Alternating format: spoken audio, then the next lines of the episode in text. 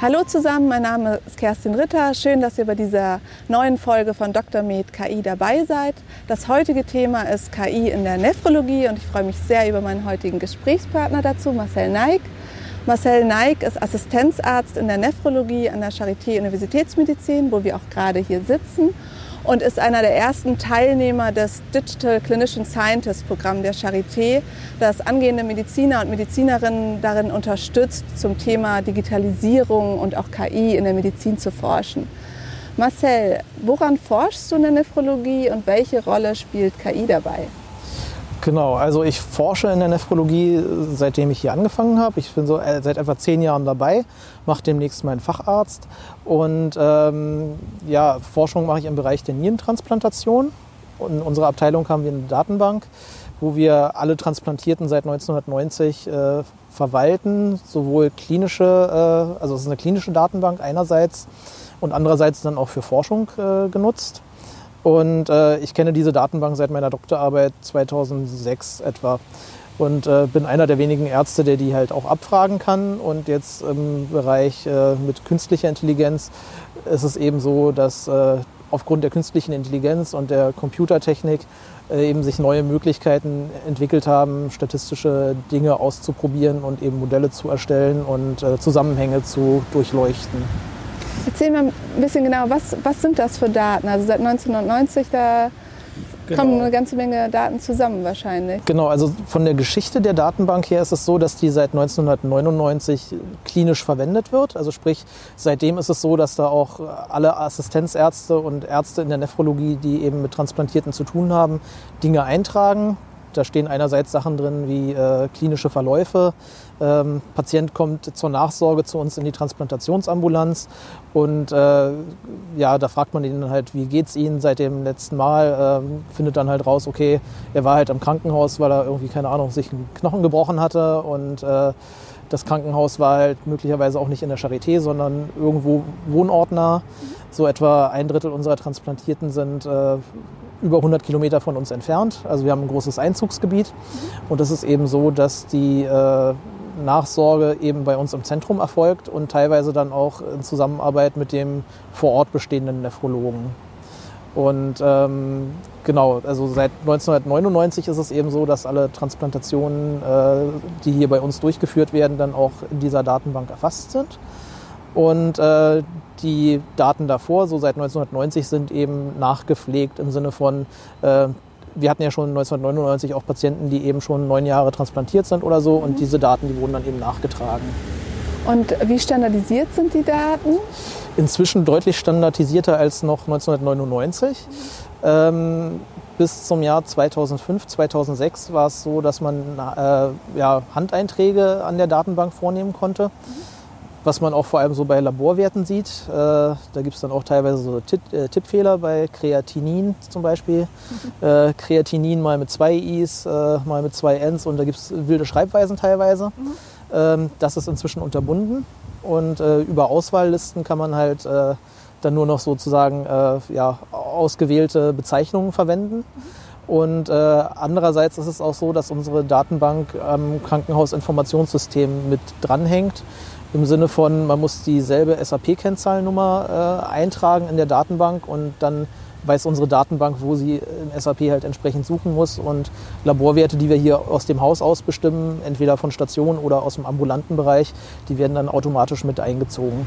Und sind das immer die gleichen Laborwerte oder werden auch unterschiedliche Laborwerte erhoben, sodass man dann für einige Personen bestimmte Laborwerte hat, für andere aber nicht? Äh, Im Großen und Ganzen, also bei, im Bereich der Nierentransplantation, gibt es Laborwerte, die für alle wichtig und gültig sind, eben zum Beispiel Kreatinin als Nierenparameter im Blut. Dann gibt es eben auch so Proteinurie, also Protein im Urin äh, als Mengenangabe oder als Streifentest oder so. Da gibt es auch normierte Bezeichnungen für.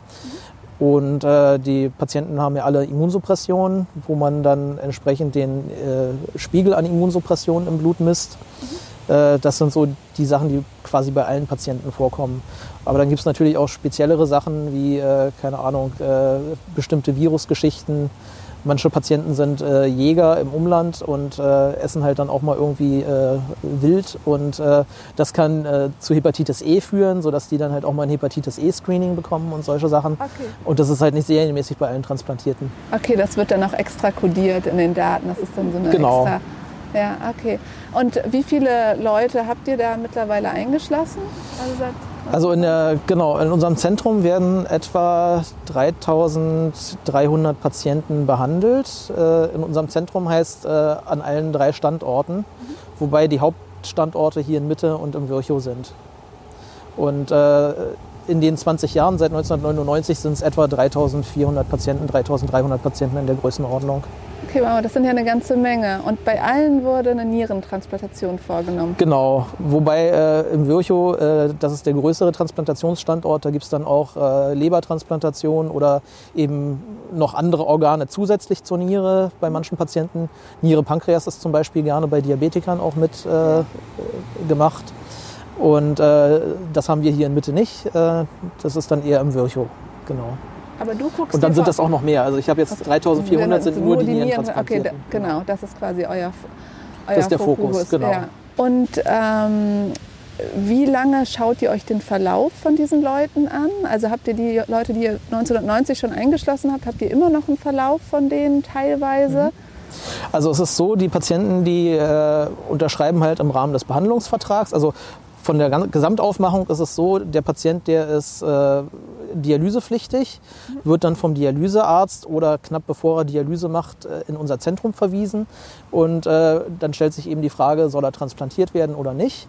Dann durchläuft er so eine Art äh, ja, äh, Gütesiegel. Also sprich, es werden verschiedene Untersuchungen gemacht, um herauszufinden, ob er transplantiert werden kann oder nicht. Äh, Voraussetzungen sind einerseits die operativen Dinge, äh, dass man eben die Niere, die kommt ja ins kleine Becken, äh, dass man die Niere eben äh, die Gefäße anschließen kann an den Körper und dann muss natürlich, wenn das Blut in die Niere fließt, auch noch genug äh, Blut übrig sein für das restliche Bein, was dann dahinter kommt. Äh, das sind sozusagen die Voraussetzungen von der chirurgischen Seite, die man sich anguckt. Dann ist es auch so, dass die Patienten äh, Immunsuppressionen bekommen ihr Leben lang. Ähm, das heißt, sie dürfen jetzt auch keine schweren äh, infektiösen Erkrankungen haben. Tuberkulose oder äh, HIV, Hepatitis und so, das muss man dann speziell nochmal gesondert gucken. Nach solchen Sachen gucken wir und eben nach Gewebseigenschaften und äh, dann eben auch immer die Frage, gibt es äh, jemanden in der Verwandtschaft oder im Freundeskreis, der eine Niere spenden würde, als eben Option einer Lebensspende. Äh, prinzipiell muss man auch sagen, Lebensspende hat den charmanten Vorteil, dass man da auch dann den Spender kennt und den Spender entsprechend vorher untersuchen kann, dass das alles gut passt und äh, da kann man dann halt entsprechend äh, gut ausgeschlafen diese Transplantation dann durchführen. Ähm, genau, also das sind sozusagen erstmal die ersten Voraussetzungen, äh, wie der Patient so Kontakt mit uns im Zentrum bekommt. Und im Rahmen dessen muss er eben auch die Einwilligung erklären, dass er äh, eben in dieser Datenbank mit gepflegt wird und dass eben seine Daten dann auch äh, anonymisiert bzw. pseudonymisiert für Forschung verwendet werden. Und ähm, in dieser Datenbank, äh, das ist einerseits eine Forschungsdatenbank, aber andererseits eben auch eine klinische Datenbank. Äh, da werden eben dann diese Verläufe auch mit erfasst. Der Patient kommt dann, nachdem er transplantiert ist, in unsere Ambulanz. Am Anfang relativ engmaschig, einmal die Woche oder alle zwei Wochen. Und äh, da wird dann halt immer geguckt, wie es ihm geht, wie er zu Hause zurechtkommt, äh, ob es irgendwelche Infektionen gibt. Fieber ist immer ein wichtiges Warnzeichen. Ähm, aufgrund der Immunsuppression, die am Anfang halt besonders hoch ist, kann es halt schnell mal zu einer Sepsis kommen oder zu einem schwerwiegenderen Infekt, den man halt rechtzeitig erkennen muss. Und äh, andere Problematiken sind halt im Langzeitverlauf auch Krebsentstehung. Äh, der Patient muss einmal im Jahr zum Hautarzt gehen und äh, man muss halt nach Krebs suchen. Ja. Und äh, entsprechend, wenn man ihn gefunden hat, dann entsprechend auch frühzeitig behandeln. Genau. Und welche Rolle spielen Parameter von dem Organ, das gespendet wird? wird geht das auch in die Datenbank rein? Also ist das nochmal so ein extra. Genau, genau. Also in dieser Datenbank sind einerseits Informationen zur Demografie des äh, Empfängers. Also wie alt, also wann ist der geboren, welches Geschlecht hat er, was für eine Grunderkrankung hat er gehabt, äh, seit wann macht er Dialyse, wo wohnt er, äh, was jetzt für klinische Modellberechnungen jetzt nicht wirklich wichtig ist äh, in ja. dem Zusammenhang. Aber äh, das sind sozusagen die demografischen Daten des Spenders, äh, des Empfängers. Mhm. Dann gibt es auch dieselben für den Spender. Äh, wie alt war der Spender? Ja. War das eine Lebensspende? War das eine Hirntodspende? Äh, woran ist der Spender verstorben? Wie war sein Kreatinin gewesen äh, zum Zeitpunkt der Spende? Und äh, wo wurde gespendet? Also sprich, wo ist der Patient verstorben? Ähm, das sind so die Sachen, die dort drin stehen. Größe und Gewicht vom Spender auch. Dann äh, die Daten zum Transplantat selbst. Äh, also ganz banal, ist es eine Niere, die gespendet wurde oder ist es eine Leber oder was auch immer. Dann äh, Gewebseigenschaften stehen drin vom Spender und vom Empfänger und äh, so verschiedene virologische Parameter. Nur ganz kurz, wie werden die Gewebseigenschaften quantifiziert? Genau, also die Gewebseigenschaften äh, ist jetzt im Bereich der Nierentransplantation so, da äh, wird das HLA-System des Patienten und des Empfängers äh, untersucht. Das macht bei uns das HLA-Labor, was im Virchow sitzt. Und äh, es ist so, am Anfang werden einmal diese Gewebseigenschaften komplett analysiert, äh, quasi bis ins kleinste Detail, soweit man das eben heutzutage kann. Und äh, diese Gewebseigenschaften, die werden an Eurotransplant gemeldet. Und in Eurotransplant werden halt alle äh, potenziellen Empfänger äh, von gesamten europäischen Raum, also sprich Benelux, Deutschland, Kroatien, äh, Slowenien, äh, erfasst. Und äh, die Blutgruppe steht auch mit drin und äh, man guckt halt, wenn sich ein Spender auftut, wird der entsprechend auch äh, anhand der Gewebseigenschaften analysiert und dann wird ein sogenanntes Matching durchgeführt. Sprich, man guckt halt nach möglichst guten Übereinstimmungen. Ja. Und äh, dann gibt es ein äh, mehr oder weniger kompliziertes Punktsystem. Ähm, in diesem Punktsystem ist einerseits äh, die Dauer der Dialysezeit drin, andererseits die Gewebseigenschaften und äh, damit einhergehend dann auch die Blutgruppeneigenschaften. Und äh, Anhand dessen wird dann äh, mit verschiedenen Punktvergabekriterien dann äh, ein Ranking erstellt mhm. und äh, dann wird das Transplantationszentrum eben darüber informiert, dass es da einen Spender gibt und äh, der Empfänger namens sowieso ist dann halt irgendwie bei uns in dem äh, Zentrum gemeldet und ist halt der Erste an dieser Stelle und dann wird eben gefragt, transplantieren oder nicht transplantieren. Und das passiert dann meistens nachts und da muss man halt nachts den Dialysearzt anrufen und fragen, ob der Patient transplantabel ist oder mhm. kann ja auch sein, dass der gerade irgendwie im Krankenhaus ist wegen, keine Ahnung, Knochenbruch oder irgendwas. Und äh, wenn das aber der Fall ist, dass er transplantabel ist, wird er einbestellt. Genau. Und mit dieser Datenbank, was versucht ihr genau zu machen? Ihr wollt ja vorhersagen, Genau, also mit dieser ne? Datenbank ne? versuchen wir verschiedene Dinge zu machen. Das, was ich jetzt in meinem Projekt mache, für das ich auch gefördert werde vom BIH, äh, ist es so, dass wir äh, eben ein Vorhersagemodell entwickeln möchten. Das Problem, äh, grob umrissen, ist so, bei Nierentransplantation gibt es sehr viele Faktoren, die eben über, die, äh, über den Erfolg von einer Transplantation eben Aussagen äh, äh, treffen oder auch nicht. Und ähm, also sprich, wir haben viele, viele Einflussparameter, die möglich sind. Und ähm, das eben dann auch über den Langzeitverlauf von Jahren und Jahrzehnten. Und wir möchten halt gucken, äh, ist es so, dass bei Herrn Müller jetzt äh, das Transplantat in fünf Jahren aufhört zu arbeiten? Also hat er ein hohes Risiko für ein Transplantatversagen, für ein dauerhaftes? Oder äh, hat er das nicht? Und ähm, das wollen wir eben anhand dieser ganzen Daten, die wir da über 20 Jahre äh, sozusagen äh, gesammelt haben, äh, vorhersagen und äh, daran dann neuronale Netze und eben verschiedene Modell, Modelle halt berechnen, ja. um zu gucken, äh, wie das Risiko für den individuellen Patienten ist. Und äh, ich meine, aus der Literatur oder aus früheren Studien weiß man wahrscheinlich so grob eigentlich, was schon wichtig ist. Wahrscheinlich ist genau. höheres Alter nicht so gut. Vielleicht genau, das Alter ist wichtig, dann ob es Lebensspende ist oder nicht. Verschiedene virologische Eigenschaften äh, können wichtig sein, ob er mal einem Virus ausgesetzt war oder nicht. Ja. Ähm, das Spendealter, das Geschlecht, äh, die Grunderkrankung kann wichtig sein. Mhm. Und dann natürlich auch so der Kreatininverlauf äh, über die Zeit. Ja. Und äh, bei uns ist es auch so, wenn das Kreatinin sich verschlechtert, kann es sein, dass wir äh, den Patienten dann auch einbestellen müssen und stationär aufnehmen, um eben dann schlussendlich eine Nierenbiopsie durchzuführen. Mhm. Und äh, der Pathologe sagt uns dann, ob da eine akute Abstoßung äh, vorliegt, die man behandeln müsste. Äh, bei akuten Abstoßungen gibt es halt einerseits die zellulär vermittelten und andererseits dann im Langzeitverlauf die Antikörper vermittelten. Und äh, für die Antikörper vermittelten Abstoßungen haben wir leider immer noch nicht so richtig gute Behandlungsmöglichkeiten. Mhm. Aber äh, letzten Endes äh, bei einem Kreatininanstieg muss man manchmal dann eben eine Nierenbiopsie durchführen im Endeffekt. Und die ergibt dann halt äh, weitere Aufschlüsse über, wie lange das Transplantat noch funktioniert. Und ähm, das sind halt alles, also dadurch, dass man halt sehr viele Einflussmöglichkeiten hat, bieten sich halt eben die Sachen, die man über künstliche Intelligenz halt äh, versuchen kann zu ergründen, äh, eben an. Und äh, wenn ihr jetzt dieses Vorhersagemodell trainieren wollt, nehmt ihr jetzt einfach alle Daten, die ihr in dieser Datenbank habt, oder wählt ihr das vorher so ein bisschen aus, nachdem, wo ihr selber wisst, was vielleicht mhm. wichtig ist oder was irrelevant ist, oder macht ihr Genau, also jetzt so vom ganz banalen Vorgehen ist es so, wir haben eine Kohorte äh, definiert. Mhm. Die Kohorte heißt, äh, der Patient der muss über 18 sein zum Alter der Transplantation, einfach weil wir nur mit Patienten arbeiten, die über 18 sind.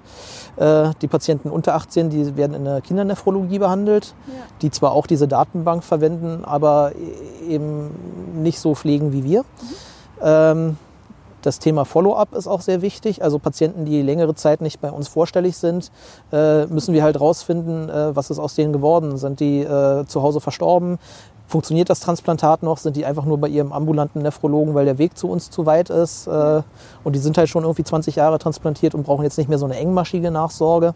Und äh, das sind halt so Sachen, die wir dann äh, neben der Arbeit noch zusätzlich dann entsprechend äh, und, checken müssen. Und was für ein Follow-up habt ihr zum Beispiel definiert? Also reichen fünf Jahre oder müssen es zehn Jahre sein, um Genau, also jetzt diese Transplantationskohorte ist so, dass die ab äh, 1999 bzw. ab 01.01.2000 bis äh, erst äh, 31.07.2019 halt transplantiert sein müssen. Mhm.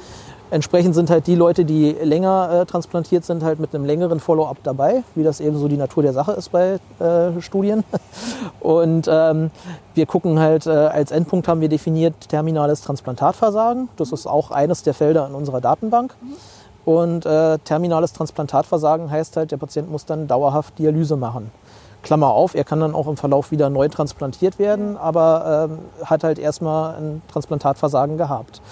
Und ähm, da ist es eben dann so, dass äh, wir diese Daten dann alle nutzen, um eben äh, Modelle zu errechnen.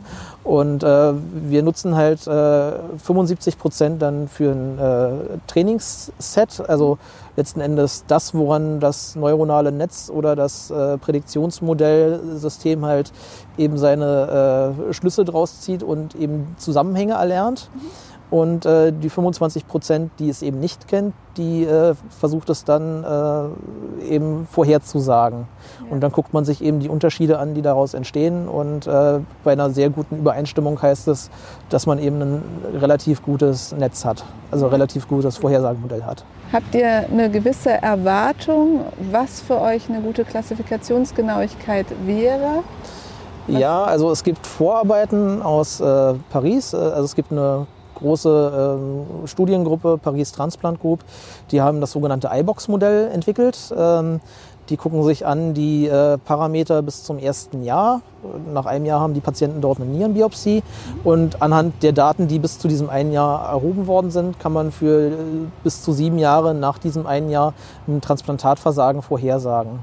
Das klinische Grundproblem ist einfach, dass äh, Patienten 5 Prozent pro Jahr. Ähm, nach zwei Jahren beginnt das Problem, dass eben 5 Prozent äh, aller Patienten äh, ein Transplantatversagen entwickeln. Und wir wissen halt nicht, wer gehört zu diesen 5 Prozent. Ist das jetzt Herr Müller oder ist das Frau Schmidt oder was unterscheidet Herrn Müller von Frau Schmidt, abgesehen vom Geschlecht? Und wie ist das da mit dem Transplantationsoutcome?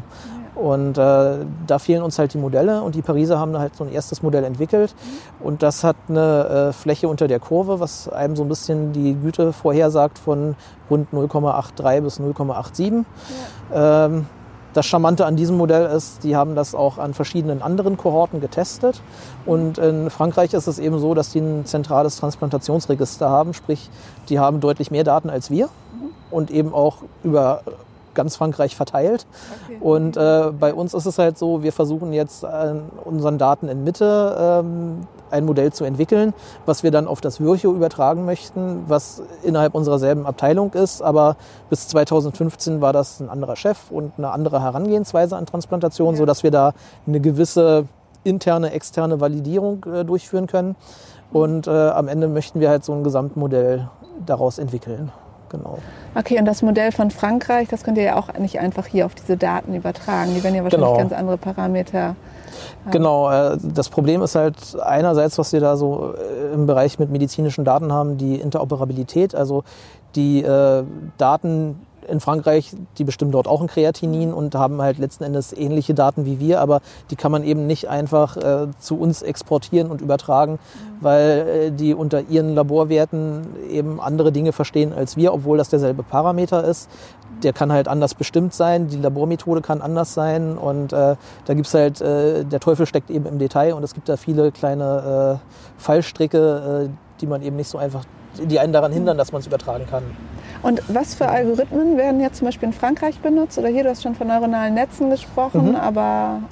Genau, also was wir im Moment hier jetzt gemacht haben, ist, wir haben einerseits äh, ein KNN-Modell entwickelt und äh, wir haben einen Random Forest Plot äh, aus diesen Daten auch äh, entwickelt. Mhm. Ähm, das war jetzt im Moment erstmal nur aus den demografischen Daten. Also wir gucken im Moment erstmal nur zum Zeitpunkt der Transplantation. Okay ähm, auf das Outcome hin. Der Und nächste nur vom Schritt, Empfänger oder auch vom Spender? Auch vom Spender. also wir haben demografische Daten vom ja. Spender, vom ja. Empfänger und vom ja. Transplantat. Mhm. Das sind die Sachen, die äh, dort mit eingehen. Mhm. Und äh, der nächste Schritt wird eben sein, dass wir Daten aus dem Langzeitverlauf damit einbauen. Ja. Äh, sprich, Laborwerte wollen wir uns angucken, immunologische Eigenschaften möchten wir uns angucken. Die Patienten werden auch äh, im Verlauf immer mal wieder äh, untersucht, ob irgendwelche neuen Antikörper entstanden sind. Ja. Äh, vor allem auch Antikörper, die gegen das Transplantat gerichtet sind, weil die Immunsuppression dann vielleicht doch nicht so gut genommen wurde. Dann auch die äh, Medikation äh, im Verlauf. Äh, manche Patienten haben äh, sogenannte CNI-Toxizität, also äh, die Nebenwirkungen, die ja von der Immunsuppression herkommen. Da gibt es eben Calcineurin-Inhibitoren, äh, Cyclosporin oder Tacrolimus, ähm, die eben auch Schäden an der Niere verursachen können, was eben dann auch auf lange Sicht das Transplantat kaputt macht. Mhm. Und die Biopsiedaten wollen wir auch im Langzeitverlauf dann verwenden. Und äh, auf diese Weise wollen wir dann halt eben auch noch ein bisschen mehr Dimensionalität hineinbringen, jetzt gerade was den Langzeitverlauf betrifft und eben nicht nur den Zeitpunkt zur Transplantation. Genau. Und äh, das Organversagen oder Transplantationsversagen da gibt es ja unterschiedliche Ursachen für. Wollt ihr auch versuchen, diese unterschiedlichen Ursachen zu genau. dekodieren oder habt ihr, ist es im Moment ein rein binäres Problem? Im Moment ist es erstmal ein binäres Problem. Ja. Ähm, wir wissen prinzipiell oder wir glauben zu wissen, äh, oder zumindest ist ein Grund angegeben, warum das Transplantat versagt hat. Mhm. Ein Hauptgrund. Ähm, einer meiner Kollegen hat da jetzt auch gerade äh, alle Transplantatversagen nochmal schön aufgedröselt und äh, hat eben festgestellt, dass halt auch vorübergehende äh, Probleme Einfluss drauf haben und äh, dass es meistens so mehrere Schläge ins Kontor sind, bis das Transplantat versagt und der Grund, den wir da angegeben haben, ist letzten Endes nur der finale Hauptgrund, äh, der das fast dann zum Überlaufen bringt. Aber es gibt dann teilweise eben auch noch, äh, keine Ahnung, äh, Abstoßungen irgendwie Jahre davor, die auch irgendwie ins Gewicht fallen. Und solche Sachen möchten wir halt aufgrund der Biopsieergebnisse eben dann in dieses Modell mit einbauen. Und rechnest du damit, dass das irgendwann in der Klinik angewendet wird, euer prädiktives Modell? Ist das deine Hoffnung? Was genau, also meine Erwartung? Hoffnung oder meine Erwartung ist, dass wir ähm, einerseits äh, eben besser vorhersagen können, ob Herr Müller jetzt irgendwie im Alter von 75 und vor fünf Jahren transplantiert, äh, irgendwie in den nächsten fünf Jahren dann äh, zu 100 Prozent ein Transplantatversagen haben wird. Also sprich, ist es sehr wahrscheinlich. Äh, und wenn es eben sehr wahrscheinlich ist, dass wir den dann halt engmaschiger äh, in unserer Obhut haben, als jetzt vielleicht Frau Meier, die 20 Jahre alt ist, ihre Immunsuppression zuverlässig nimmt und äh, sonst einen relativ unkomplizierten Verlauf hat seit ihrer Transplantation im Alter von 10 Jahren. Ähm, dass wir da einfach halt sozusagen so eine Art äh, Selektionierung äh, hinsichtlich der Engmaschigkeit der Nachbetreuung erreichen können. Und ähm, das andere Problem ist halt einfach, dass äh, im Verlauf äh, eben uns Patienten verloren gehen und äh, dass wir da halt einfach dann auch sozusagen äh, besser sehen können und stratifizieren können, ob wir den jetzt äh, wieder äh, arg zurückholen müssen. Ja.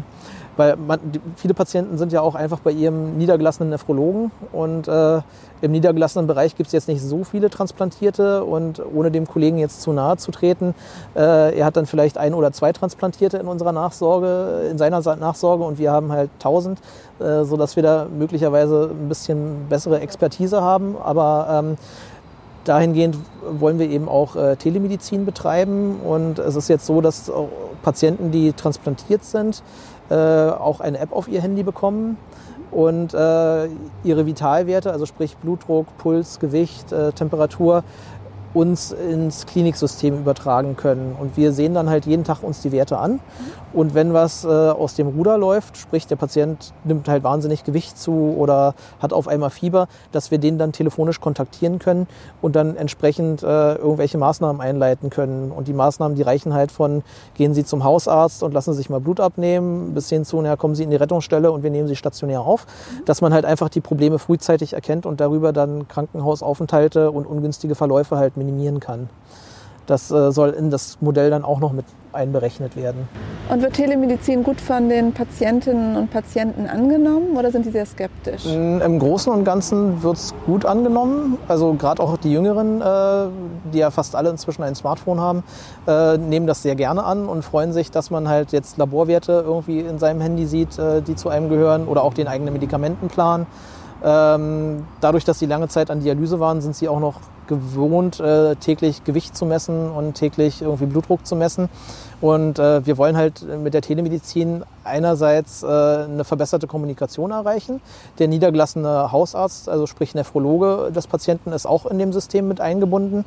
Und äh, der Plan ist halt, äh, ja, Neudeutsch Awareness zu schaffen. Also sprich, der Patient soll halt um seine Erkrankung wissen, äh, um die Zusammenhänge wissen und halt äh, entsprechend äh, richtig danach handeln, im Sinne von halt regelmäßig seine Immunsuppression nehmen, äh, gewisse Gefahren im Alltag vermeiden und äh, halt mit seiner Erkrankung umgehen können. Und äh, genau, also therapeutisch gibt es dann da halt neue Ansätze äh, im Hinblick auf äh, Bewegung und äh, ja, die ganzen verhaltenstherapeutischen Dinge, die man da halt mit einbauen kann.